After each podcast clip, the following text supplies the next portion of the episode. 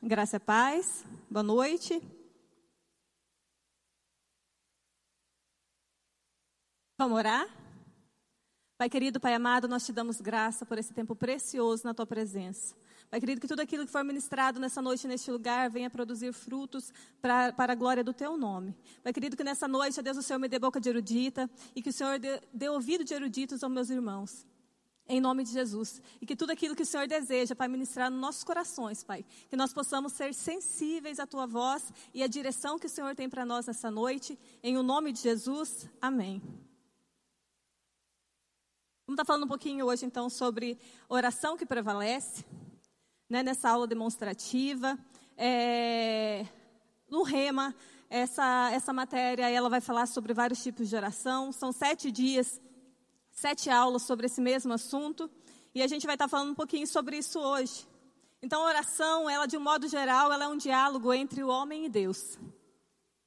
O que é um diálogo? É uma conversa entre duas pessoas, diferente de um monólogo onde só uma pessoa fala e, e não para para ouvir outra pessoa. O diálogo nós paramos para ouvir a voz de Deus também. Então, nós chegamos a Ele com nossas súplicas, mas nós também paramos para ouvir aquilo que Ele tem para falar ao nosso respeito.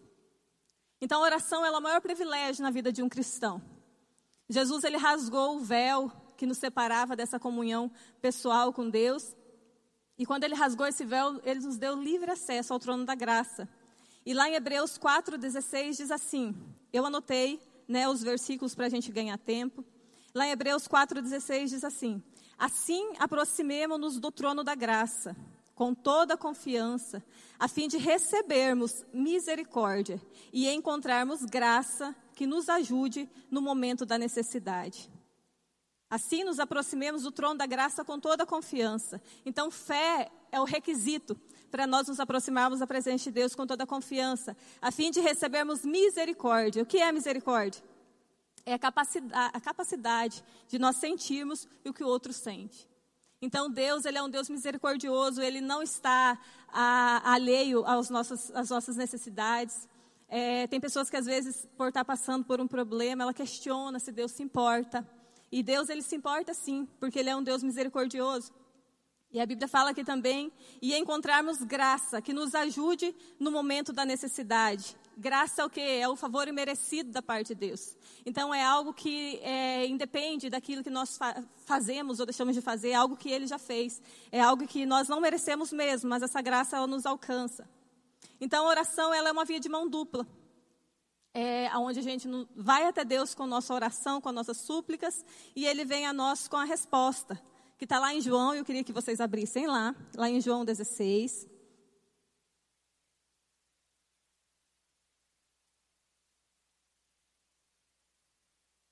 João 16, no versículo 23 e o versículo 24.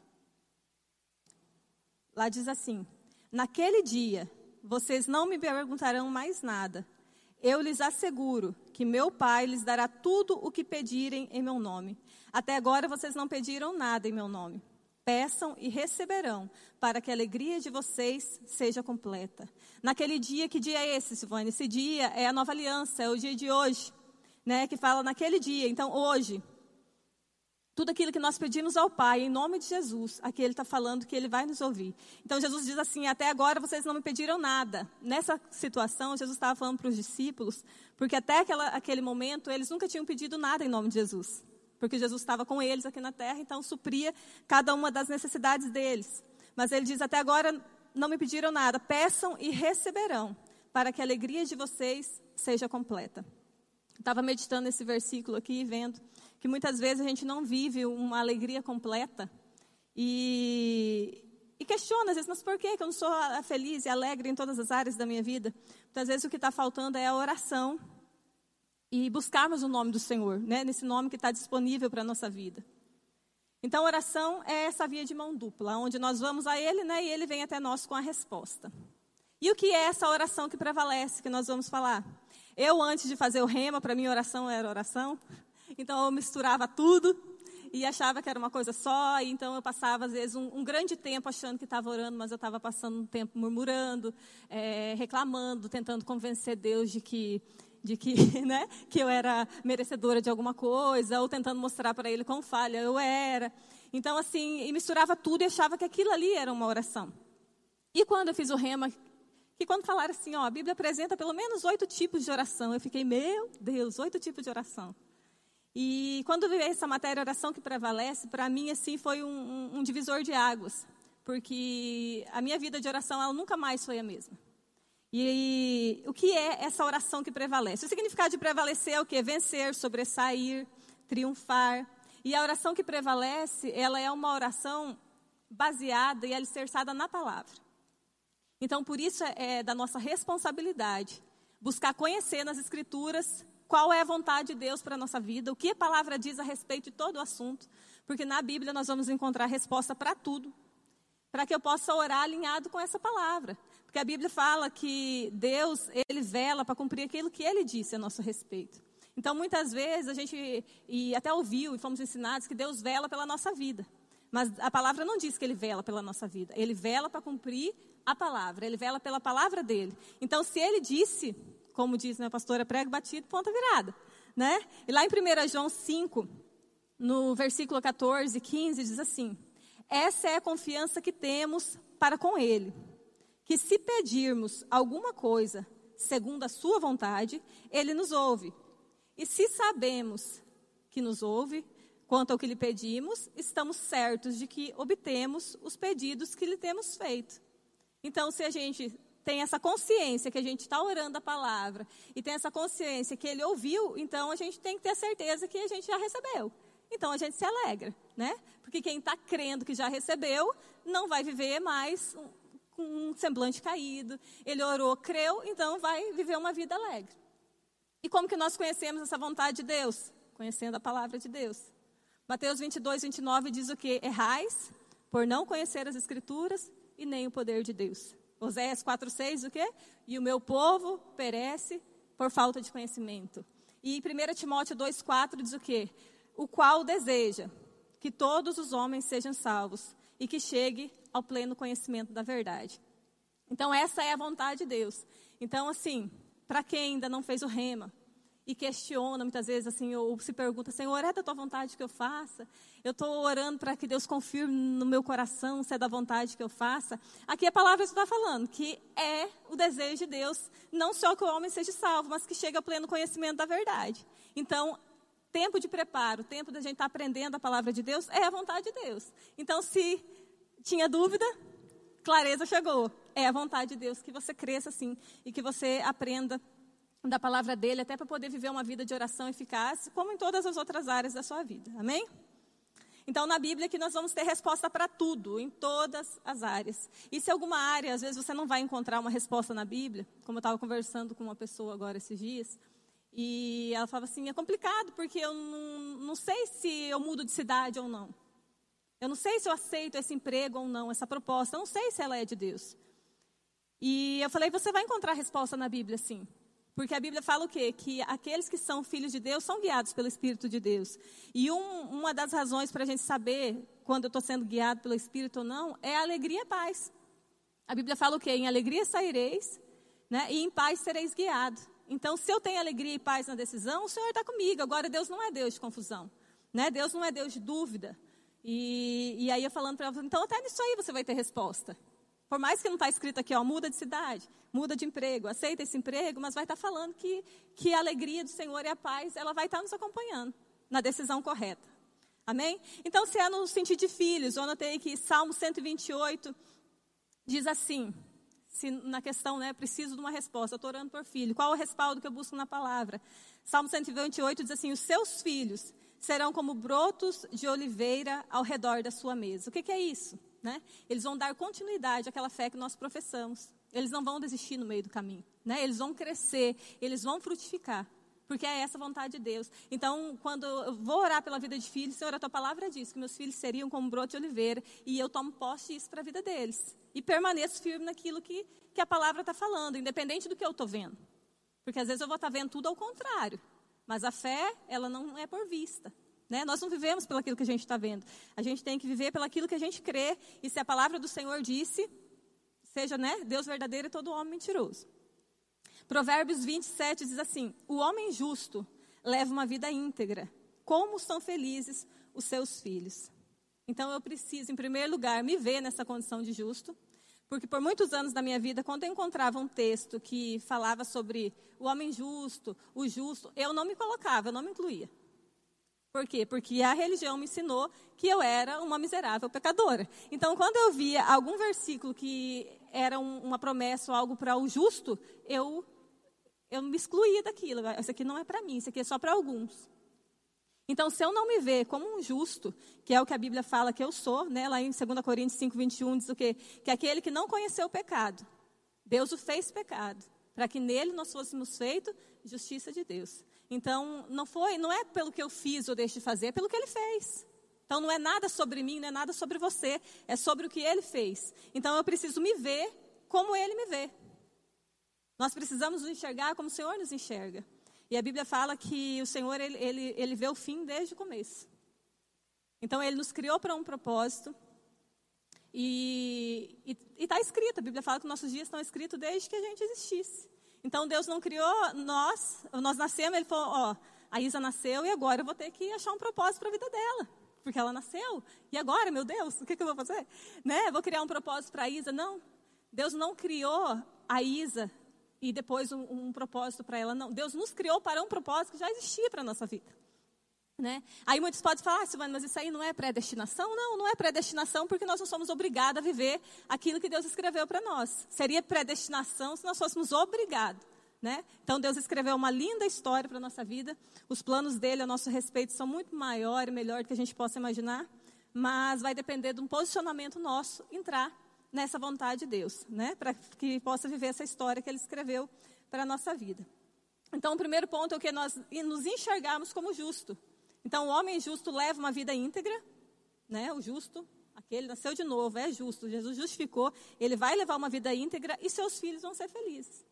Isso é o que a palavra do Senhor diz a respeito dos nossos filhos. Amém? E sobre essa questão de justiça, o Rema tem a matéria chamada né, Realidades da Nova Criação, que é onde a gente aprende sobre quem nós somos hoje em Cristo. Se é finanças, Filipenses 4,19 diz assim: E o meu Deus, segundo a sua riqueza em glória, há de suprir cada uma das vossas necessidades. Essas necessidades aqui, ela não, tá, não é só para finanças, ela entra em todos os sentidos também, não é só, só nessa área, né? Tanto espiritual, emocional, ele fala que vai suprir em cada uma das vossas necessidades. Aí muitas pessoas podem questionar assim, Senhor, mas a palavra está falando isso. Eu tenho orado essa palavra, mas eu não estou vendo acontecer. Está faltando, em alguma área está faltando. E eu fui buscar o contexto desse, desse versículo, porque tirar textos isolados muitas vezes e querer questionar a Deus também não vai ter resultado nenhum. E se nós formos buscar o contexto desse texto, se vocês puderem abrir lá, vamos abrir lá em, em, em Filipenses 4,19.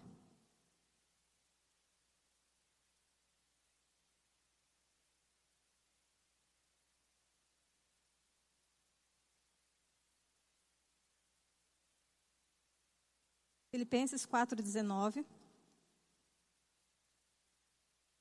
Vamos ler o contexto dele aqui para a gente entender o que esse versículo quer dizer lá no 14. A partir do versículo 14 diz assim: Apesar disso, aqui é o apóstolo Paulo falando. Apesar disso, vocês fizeram bem em participar das minhas tribulações.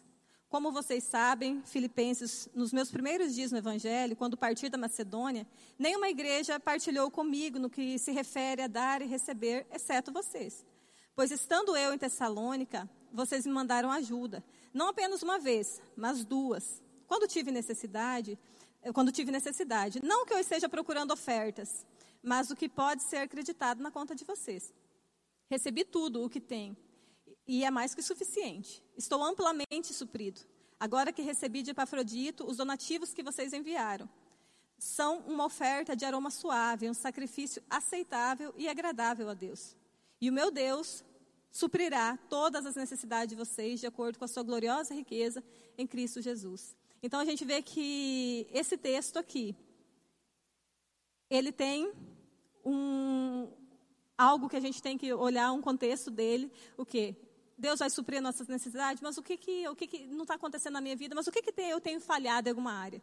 Porque, amados, se alguma coisa que a palavra está falando a nosso respeito não está acontecendo, o problema não está com a palavra. E eu analisando isso aqui, eu vi o quê? Isso aqui, é, é esse, esse, versículo aqui, que meu Deus, segundo a sua riqueza em glória, vai suprir a necessidade de vocês, é dentro do quê? Daquilo que eles fizeram. Eles tinham uma vida generosa. Eles eram pessoas generosas, eles foram generosos. Então eu não posso pegar só que meu Deus vai suprir a necessidade e não viver uma vida de generosidade. Então muitas vezes não está acontecendo na nossa vida, não é porque a palavra de Deus não é verdadeira, mas é porque eu estou quebrando um princípio. Né, de generosidade. Então aqui o Senhor ele vai nos suprir em todas as áreas. E eu, como eu disse, não é só nas finanças. Quando nós somos generosos com as pessoas, no emocional, no espiritual, não retendo aquilo que nós temos recebido da parte do Senhor, mas compartilhando aquilo que, né, que o Senhor tem nos entregue. Quando nós somos generosos, automaticamente, se eu estou plantando, eu vou colher. Então, isso aí é fato, né?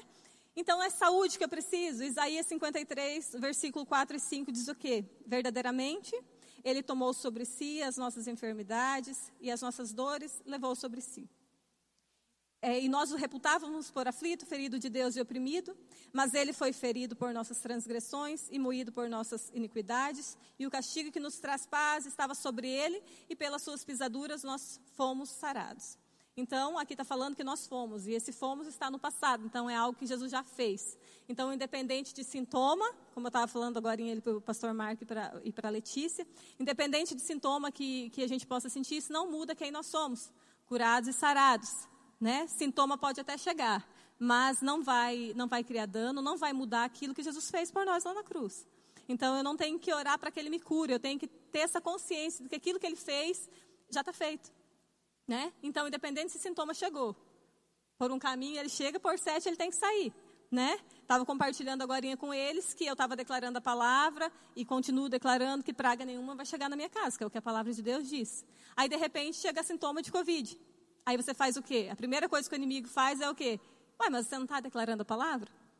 Você não está declarando que praga nenhuma vai chegar na sua tenda? Né? Na sua casa, que a gente não mora em tenda, né? e aí é onde a gente rebate com a palavra. Então vem aquele, o inimigo dá aquela sussurrada, que ele faz você acreditar que é você que está pensando.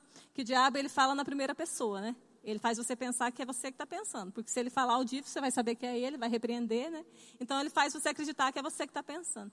Então, na hora que lançou aquele pensamento, ah, mas você não estava declarando a palavra, mas a palavra também diz que se por um caminho vier por sete, vai ter que sair. Então, vírus, Covid, C, na minha vida, está morto.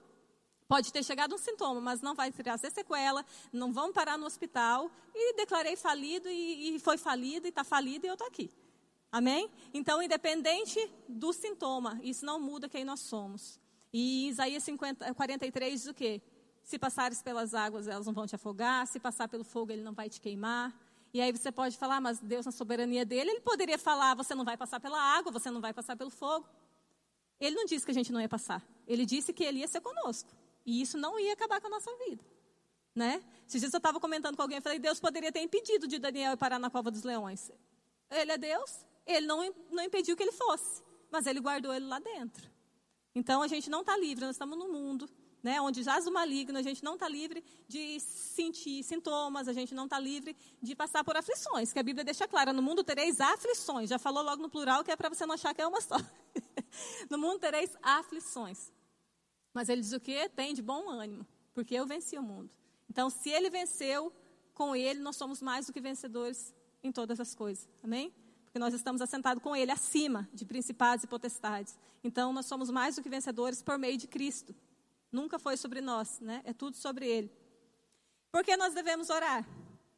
Primeiro, eu marquei alguns pontos aqui porque nós devemos orar. Tem muita coisa, muito motivo por que a gente deve orar, mas eu, eu marquei alguns pontos porque o nosso tempo é curto. Mas um dos motivos é porque é uma ordenança divina. Lucas 18:1 disse-lhe Jesus aqui a parábola, né, sobre o dever de orar sempre e nunca esmorecer. Dever eu vejo como obrigação. Isso aqui está falando que é um dever para mim, dever é, é uma obrigação. Então, a obrigação do crente é orar. Então, eu oro porque sou crente, eu creio porque eu sou crente, né? Eu vivo em fé porque eu sou crente, então isso faz, tem que fazer parte do, do, nosso DNA. Então, a oração, ela tem que ser um estilo de vida na vida do crente. E não é eu ficar resmungando o dia inteiro, às vezes sem, sem sentido. Às vezes, é claro que a Bíblia manda orar sem cessar, tempo todo, né, em todo tempo, o tempo todo. Mas, às vezes, uma frase sendo dita com sinceridade durante o dia vale mais que duas, três horas de murmuração e, e lamentação achando que é oração. Que Deus olha para a intenção do nosso coração, para a sinceridade do nosso coração, para a nossa transparência. Então, às vezes, uma frase, eu te amo, Senhor, verdadeira, vale mais do que ficar um, não sei quanto tempo, né? Com uma oração sem propósito. Só porque alguém disse para fazer, porque você acha que você vai convencer Deus de alguma forma. Então, tudo que nós somos fazer, por mais que a palavra que está falando, tem que fazer com propósito, tem que fazer com entendimento, né? E até mesmo a oração. Ah, mas eu tenho dificuldade de orar, eu não gosto de orar. A gente aprende a orar sem gostar e vai chegar uma hora que a gente vai aprender a gostar de orar. Porque oração é um caminho. E não é um caminho fácil. A gente começa orando, de repente você está dormindo. né? Aí vem condenação, aí o Espírito Santo já fala, ó, oh, você está dormindo no colo do Pai, pode ficar tranquilo, né? Então, por muito tempo eu me condenava. Meu Deus, se eu dormisse orando, Jesus amado. Mas hoje não, hoje se eu dormir orando, eu acordo até mais forte, porque eu sei que enquanto eu estava dormindo no colo de papai ali, ele estava criando estrutura dentro de mim. Amém? Então, aqui fala o quê? Dever de orar sempre e nunca esmorecer, nunca desanimar, né? 1 Tessalonicenses 5,17 fala o quê? Orai sem cessar. Colossenses 4:2 diz: "Perseverai na oração, vigiando sempre com ações de graça". E 1 Timóteo 2:1, antes de tudo, antes de tudo, pois, exorto que use a prática da oração, súplica, intercessão e ações de graça em favor de todos os homens. Aqui nesse versículo diz o quê? Antes de tudo. Pode falar aí, antes de tudo. Antes de tudo, exorto, né? Que use a prática das súplicas e orações. Aqui o texto está falando assim, antes de tudo. E muitas vezes, o que, que a gente vê? As pessoas. Você vai falar com alguém, né, sobre alguma coisa que ela está passando, ela, é, ou a situação de alguém, né, que está passando por um, um, momento difícil. Aí você fala assim para ela: e aí, como que está Fulano? Olha, agora é só orando mesmo. Agora é só milagre, agora não resta mais nada no seu orar. Ué, né? A Bíblia fala antes de tudo. Antes de tudo, pois, exorto que use a prática de súplicas, orações, intercessões, ações de graça em favor de todos os homens. Então não tem que orar quando a bagaça está feita. Né? A Bíblia fala antes de tudo. Então eu oro, não, eu não preciso ver a oração como último recurso. Agora que não tenho mais o que fazer, eu vou orar. A Bíblia está falando que é antes de qualquer coisa. Então primeiro eu oro, e aí eu faço a minha parte sim né? Que a gente tem a nossa parte para fazer, mas a oração ela tem que ser antes de tudo. Então eu não vou orar depois que o acidente aconteceu, eu tenho que orar antes, né? Porque aqueles que, que são filhos de Deus, são guiados pelo Espírito de Deus, são sensíveis à voz do Espírito Santo, e a Bíblia fala que nós nunca vamos ser pegos desapercebidos. Sempre, sempre vai existir uma nota, sempre, de alguma maneira, o Senhor vai nos comunicar de algo. Se a gente não está sendo comunicado, o problema não está em Deus nem na Sua palavra, é falta de sensibilidade à voz do Espírito. Amém? Segundo ponto, por que, que eu devo orar? Porque a oração é a saída para as nossas ansiedades. Filipenses 4, 6 e 7 diz assim: Não andeis ansiosos de coisa alguma. Esse não andeis aqui é uma ordenança. Não andeis ansiosos de coisa alguma. Ah, mas você não sabe o que, que eu estou passando, Silvana. A Bíblia está falando que é coisa alguma.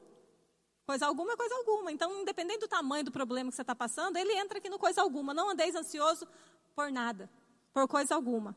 Em tudo, porém, sejam conhecidas diante de Deus as vossas petições, pela oração e pela súplica, com ações de graça. E a paz de Deus, que excede todo entendimento, guardará o, vo o vosso coração e a vossa mente em Cristo Jesus. Então, a paz, amada, ela sempre vai ser o resultado de uma vida de entrega. Às vezes a pessoa também, outra coisa, que ela pega só o texto aqui, e a paz de Deus, que excede todo entendimento, guardará. Então ela questiona, fala, Senhor, a tua palavra diz que a paz de Deus, que excede todo entendimento, guardará meu coração. E eu, e eu não estou vendo, e eu quero essa paz. E ele vai falar, filho, volta um pouquinho para trás, você está falando que você não anda ansioso por nada? Você quer a paz, mas você não quer entregar. Então, é condicionado. A palavra toda ela é condicionada. Então, se eu não buscar conhecer o que a palavra de Deus diz a, a, a, em todas as áreas e buscar saber as, as, condições também, porque, ah, então eu não preciso fazer nada, Jesus já fez tudo, eu não preciso fazer nada. O evangelho que ensina que você não precisa fazer nada não é verdadeiro. Nós temos nossas responsabilidades, sim. E aqui está falando, não andeis ansioso, é uma ordenança. Se eu quero a paz, ela está, né? Não andeis ansioso, automaticamente a paz de Deus, que excede o entendimento, vai guardar minha mente e meu coração. Como assim excede o entendimento? É uma paz, mas que às vezes o mundo está caindo à nossa volta e você tem paz. E as pessoas falam, uai, mas como assim que essa pessoa consegue viver assim, com tudo esse problema? Excedeu o entendimento dela. E é essa paz que Deus tem para nós. Quando a gente vive uma vida de entrega. Não andeis ansioso por nada, de coisa alguma. Então, para Deus não existe esse tamanho, ah, eu vou entender, ela está ansiosa porque o problema realmente é grande. Não, Ele está falando para não andar ansioso por nada. Amém? Então, guarda isso no seu coração, de coisa alguma. Terceiro ponto, por que devemos orar? Porque somos preservados por meio da oração. Romanos 10, 13 diz assim: Porque todo aquele que invocar o nome do Senhor será salvo. E salvação no Novo Testamento, ela foi traduzida do grego, né? É, soteria, e ela abrange cinco áreas ali, né? Que a gente conhece no Remo, que é maravilhoso, que para mim salvação era salvação, né? E ela tem um pacote ali muito maravilhoso ali, completo, né? Então, salvação ali, ela traduzida né, para o grego, ela, ela abrange essas cinco áreas. Preservação, cura, libertação, segurança e proteção. Então, nós somos livrados de inúmeras coisas por meio da oração. Todo aquele que invocar o nome do Senhor será salvo. Falou em salvação no Novo Testamento, onde você vê a palavra salvação, você lembra disso aqui, que ela abrange essas cinco áreas. Então, na oração, a gente consegue ser salvo dessas inúmeras coisas. Então, quando a gente tem esse conhecimento, esse entendimento do que a palavra do Senhor diz a nosso respeito, amado, é só alcançar aquilo que já está pronto, né? aquilo que Jesus já conquistou. O quarto ponto, por que, que eu devo orar? Porque a oração é o caminho para o poder do Espírito Santo no serviço cristão. Atos 4, 31 diz assim: Tendo eles orado, tremeu o lugar onde estavam reunidos, e todos ficaram cheios do Espírito Santo, e com interpretez anunciavam a palavra de Deus. Aqui fala o quê? Tendo eles orado. Porque às vezes é outra coisa, a gente espera que Deus derrame de algo novo, uma unção nova, mas a gente não quer fazer nada. Então, o que está falando, tendo eles orado, tremeu o lugar onde eles estavam reunidos e todos ficaram cheios do Espírito Santo e com intrepidez anunciavam a palavra de Deus. Então, é impossível, amado, a gente estar tá cheio do Espírito Santo e da palavra e não, não ser ousado e não ter intrepidez. Esse negócio de falar, ai, eu tenho dificuldade assim, de, de, falar de Jesus. Eu chego nos ambientes assim, eu, eu, não, eu não tenho, assim, parece que não, não sai as coisas, eu não tenho essa facilidade de falar da palavra eu não tenho, eu não sei ser assim, que tem gente que fala assim, ah, eu queria ser igual você, que fala, que parece que, que tem a palavra aí dentro, mas a palavra ela não desceu assim, né? Não, não é uma mágica. Porque se eu não, não dispuser tempo para ouvir, para meditar na palavra, porque eu sou daquela que eu pego um texto, às vezes eu fico tempo nele. Eu não leio, às vezes, um livro inteiro, um capítulo inteiro, porque se eu parar num versículo, enquanto não chegar a revelação, o entendimento naquilo ali, eu não saio dele. Se tiver que ficar ali uma semana, fica ali uma semana. Mas eu quero entender o que a palavra está falando. Porque eu, por muito tempo na vida, fiquei igual passarinho, com a boca aberta, recebendo né, a comidinha e falando amém para tudo que era dito. E aí você não vê um, um resultado de crescimento na sua vida. E quando eu entendi que Deus se alegra quando a gente busca é, revelação da palavra, é, ouviu, igual tá, a gente está ouvindo isso aqui, mas vir ali analisar na Escritura o que está sendo dito de fato, isso alegra o coração de Deus. Né? Deus não se entristece com isso, pelo contrário, né? ele se alegra, porque ele vê interesse. Você tem interesse em crescer, interesse em ter a revelação da palavra. Então, é impossível, amados, se a gente está cheio da palavra do Espírito Santo, a gente não ter essa interpretez. E essa ousadia.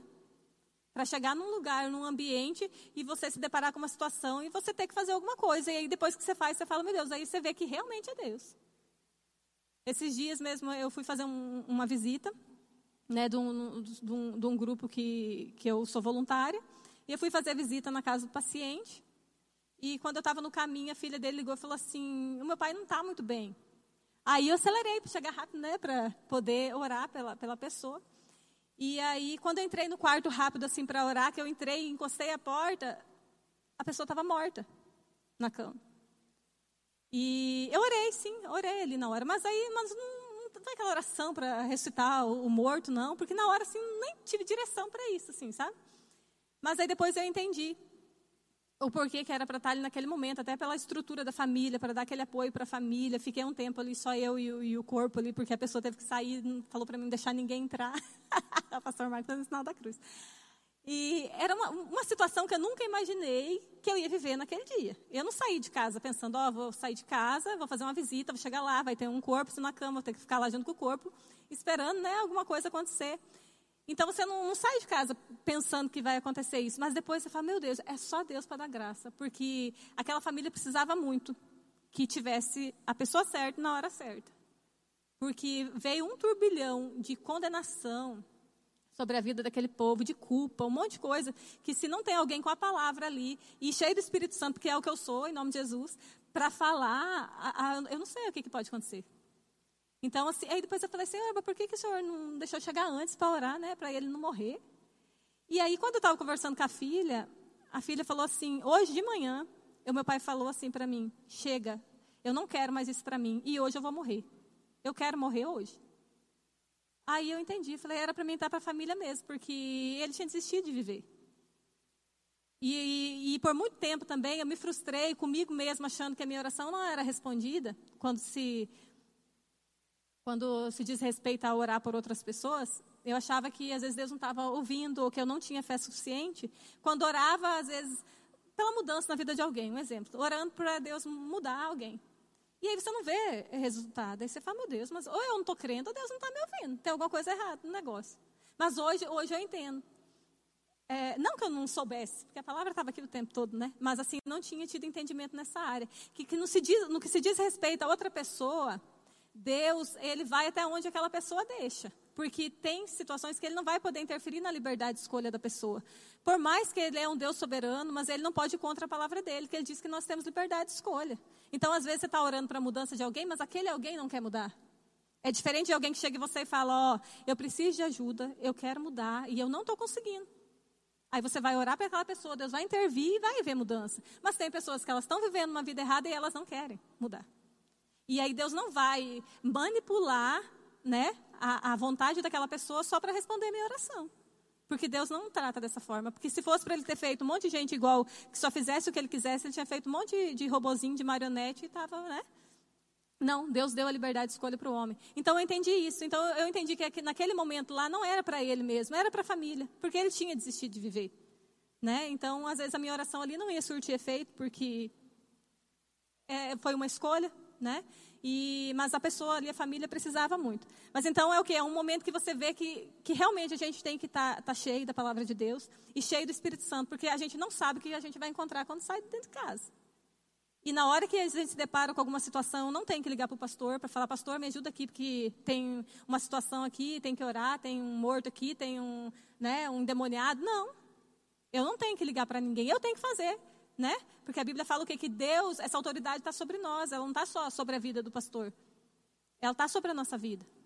E eu preciso ter essa consciência que essa autoridade de Deus está sobre a minha vida e Ele nos deu autoridade. A Bíblia fala que Ele nos deu. Então, se Ele nos deu, está em nós. Agora, por que, que a gente não faz muitas vezes? Porque está faltando ousadia, está faltando interpretez. E por que está faltando? Porque muitas vezes eu não tenho orado. Né? Não tenho orado, não tenho buscado me encher. Aí, eu, ou quando eu oro, eu falo, Senhor, me enche. Me, eu já orei muito para Deus me encher. Mas a Bíblia fala que enchei-vos do Espírito. Então não tem como eu querer que Deus faça algo que é da minha responsabilidade. Deus ele não vai me encher. Ele fala para mim me encher. Então, que é minha responsabilidade orar, é minha responsabilidade buscar. Ah, mas o Espírito Santo ele intercede por nós, a Bíblia fala, ele ele nos ajuda na nossa fraqueza, porque nós não sabemos orar como convém. Mas ele não vai fazer por nós aquilo que é da nossa responsabilidade. Então ele vai nos ajudar, mas não vai fazer por nós. Amém? Outro ponto aqui. É... Vou falar um pouquinho sobre inimigos da oração. O meu tempo está indo, Davi até mostrou ali. Inimigos da oração. Existem vários né, inimigos da oração, não é só um. No rema a gente vai ver, se eu não me engano, é 11, é 10 ou é 11 inimigos da oração né, que a gente aprende. Eu não vou entrar em nenhum tipo de oração, que são oito, porque não dá tempo, né? Então, é no rema que a gente vai ver isso aqui, os oito tipos de oração. Mas eu vou falar sobre dois inimigos da oração. Então, existe sim, né, alguns obstáculos que surgem para impedir a manifestação de Deus na nossa vida de oração. Que o inimigo ele não vai ficar contente, é claro, de você estar vivendo uma vida de oração. E, e algum, algum desses inimigos aqui, eu, eu separei dois mas existem vários. Um deles é o problema no relacionamento familiar. 1 Pedro 3, 7. Vamos abrir lá para a gente ler o que está falando lá?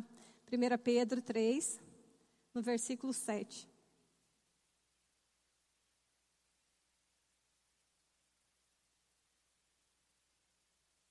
Diz assim: do mesmo modo, vocês, maridos, sejam sábios no convívio com suas mulheres e trate-nas com honra, como parte mais frágil e coerdeiras do dom da graça da vida, de forma que não sejam interrompidas as suas orações. Então, amados, muitas orações elas são interrompidas por falta de tratamento digno de um para com os outros, né? E essa regra aqui, ela não é só para relacionamento marido e mulher, né? Porque a Bíblia fala que todos nós, todos os cristãos, eles são herdeiros da mesma graça. Então vale, não, vale num outro contexto, não é só dentro do casamento. Então, porque se eu sou herdeira da mesma graça que a Isa, eu tenho que aprender a tratar ela com dignidade, com respeito, para que a minha oração não seja interrompida. Então não vale só para o homem que às vezes não trata a mulher com dignidade, ou a mulher que não trata o homem com dignidade, né? Porque existe também muito. Mas num, num, num contexto também corpo de Cristo. Então, muitas orações, às vezes, elas não, elas não estão sendo respondidas porque está faltando né, essa, esse tratamento no, no, relacionamento de dignidade, um tratamento digno com as pessoas né, que fazem parte dessa, dessa herança.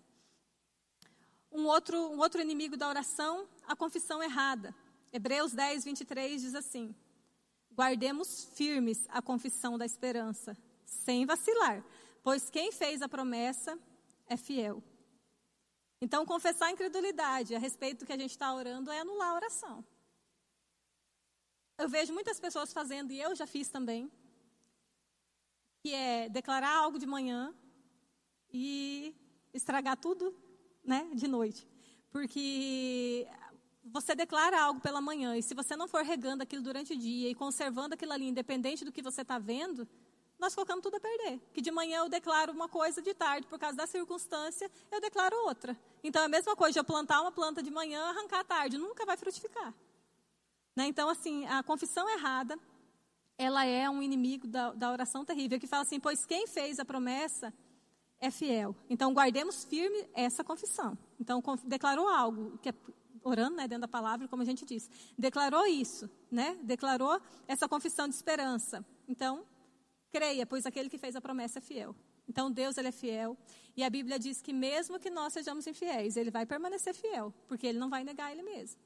Então, independente da nossa infidelidade, ele vai permanecer fiel. E se ele disse isso, então a gente precisa crer. Amém? E três passos para uma oração respondida. Tem mais passos também, né, na matéria, mas eu separei três passos aqui para a gente falar. Decida o que você quer de Deus. Seja específico naquilo que você quer da parte de Deus. Em Tiago 1, versículos 6 e 8, diz assim: Peça com fé, em nada duvidando.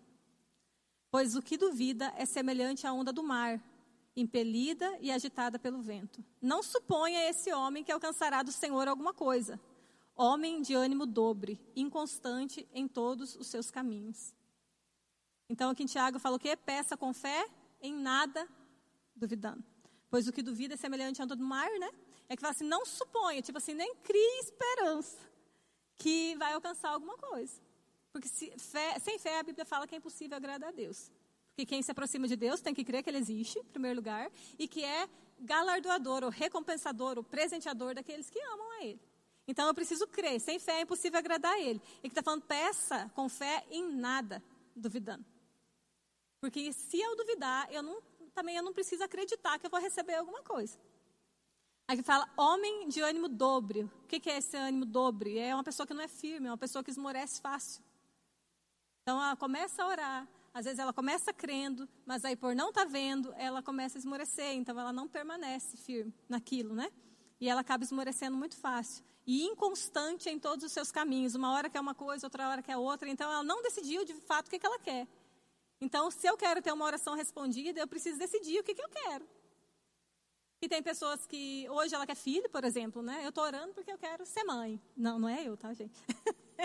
Já sou. Algumas pessoas. Aí, então, assim, hoje ela quer ser mãe. Então, ela está orando, Senhor, é, eu quero filhos. Aí, o Davi diz que quer. Mas é, depois ele tem os dele, né? Ele está fazendo sinal para mim, mas eu quero, eu quero. O quê? A pessoa, às vezes, ela está orando para aquilo, mas aí ela não permanece naquilo, amanhã ela já não quer mais. Aí ela já fala, ah, menino, só dá trabalho, eu tenho que aproveitar. Então, assim, é uma inconstância. Então, se você não, te, não tem um, um, um, pedido específico ali, se você não tem ainda uma certeza daquilo que você quer, não, não ora por isso agora, não. Né?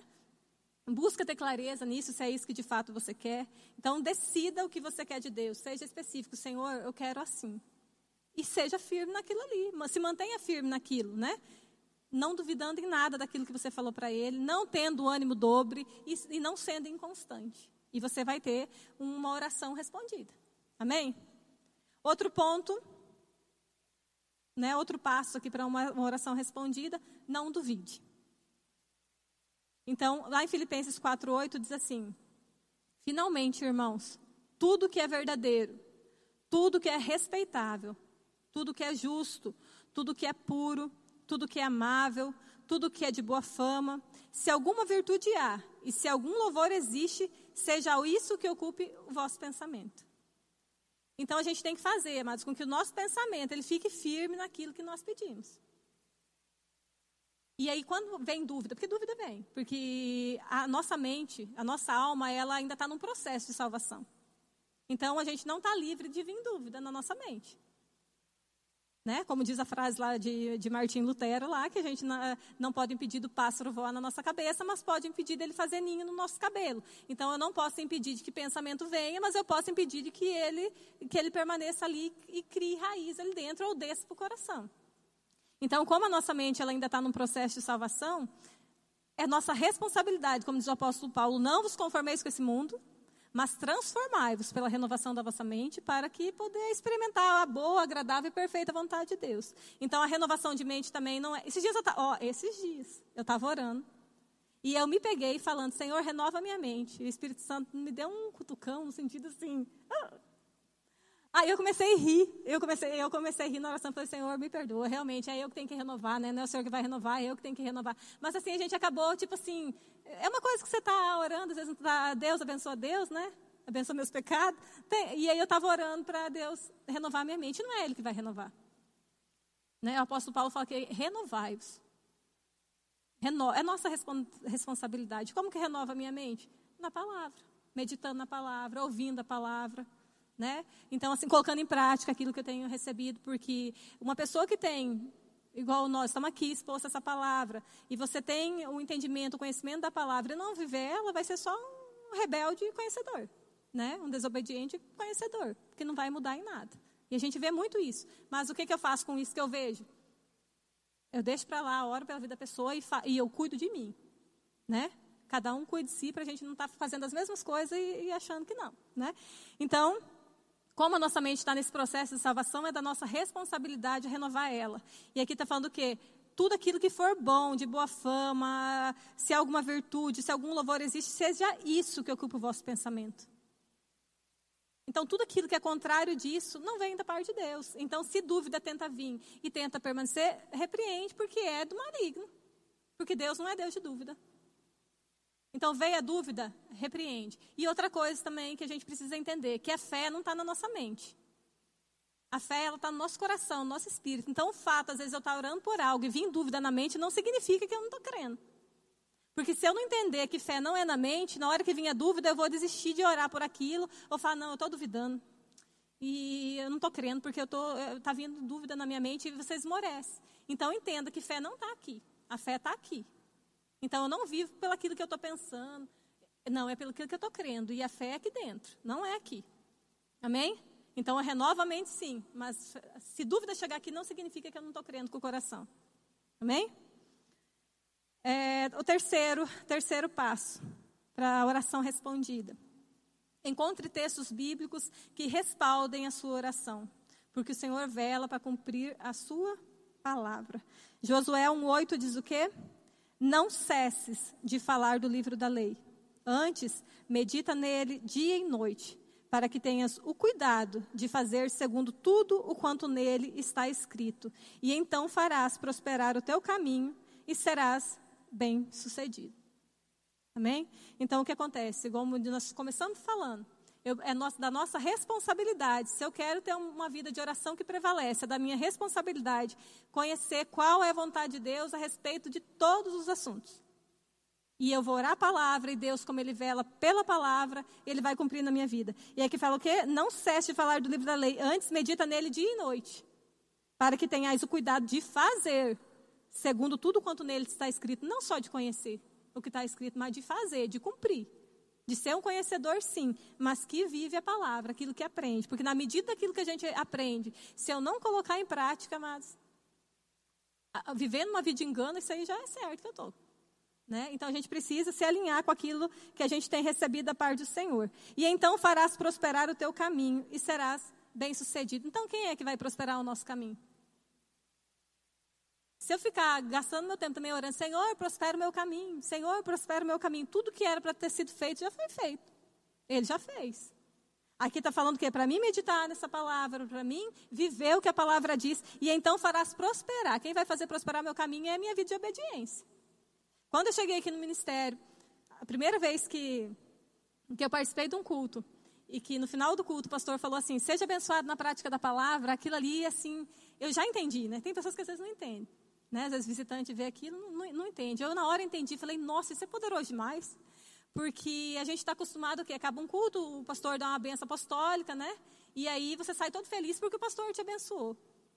Mas se eu não viver a prática daquilo que o pastor passou o culto inteiro pregando, não é aquela palavra que ele disse ali que vai me abençoar. Porque eu já sou abençoado com toda sorte de bênção. Eu não vou ser, eu já sou abençoado. Mas como que eu vou trazer à existência isso? Através né, de uma vida de oração, de busca da palavra e de viver esses princípios da palavra. Amém? Então, quem vai fazer prosperar o caminho? Uma vida de obediência, na medida daquilo que eu tenho recebido da parte do Senhor. E se eu quero viver uma vida de oração que prevalece, eu preciso conhecer o que a palavra de Deus diz a respeito de todos os assuntos. E eu vou ter resposta para tudo. Na Bíblia tem. Eu, nós precisamos deixar de ser preguiçoso, né, espiritual, e de fato viver aquilo que, que já está disponível para nós. Amém? Então, eu tinha separado uns livros aqui, dá tempo, João, de falar? Sobre oração. Eu trouxe aqui é, como obter resposta das suas orações, na apostila do Rema, igual citei ali alguns, né, três, três pontos. Aqui vai estar tá falando bastante sobre como você ter resposta às suas orações. E esse livro aqui, que ele é pequenininho, Oração Eficaz, ele é, ele é bem pequenininho, mas ele é tão rico. E ele é tão baratinho que ele é mais barato do que um pau de sorvete. Não é isso? É, que a Isa gosta de sorvete. Então, esse livro aqui ele é maravilhoso. E ele vai nos ensinar como ter uma vida de oração eficaz. Então, vai falar também um pouco sobre aquilo que a gente falou nessa noite. Então, busque conhecer sobre oração. Ali tem bastante material que fala sobre oração. Tem isso aqui, ó, tudinho que fala sobre oração. Né? E como eu disse, quem não fez o rema ainda está na dúvida se é da vontade do Senhor, a palavra já falou, que é a vontade dele. Não só que o homem seja salvo, mas que chegue a pleno conhecimento da verdade. Amém?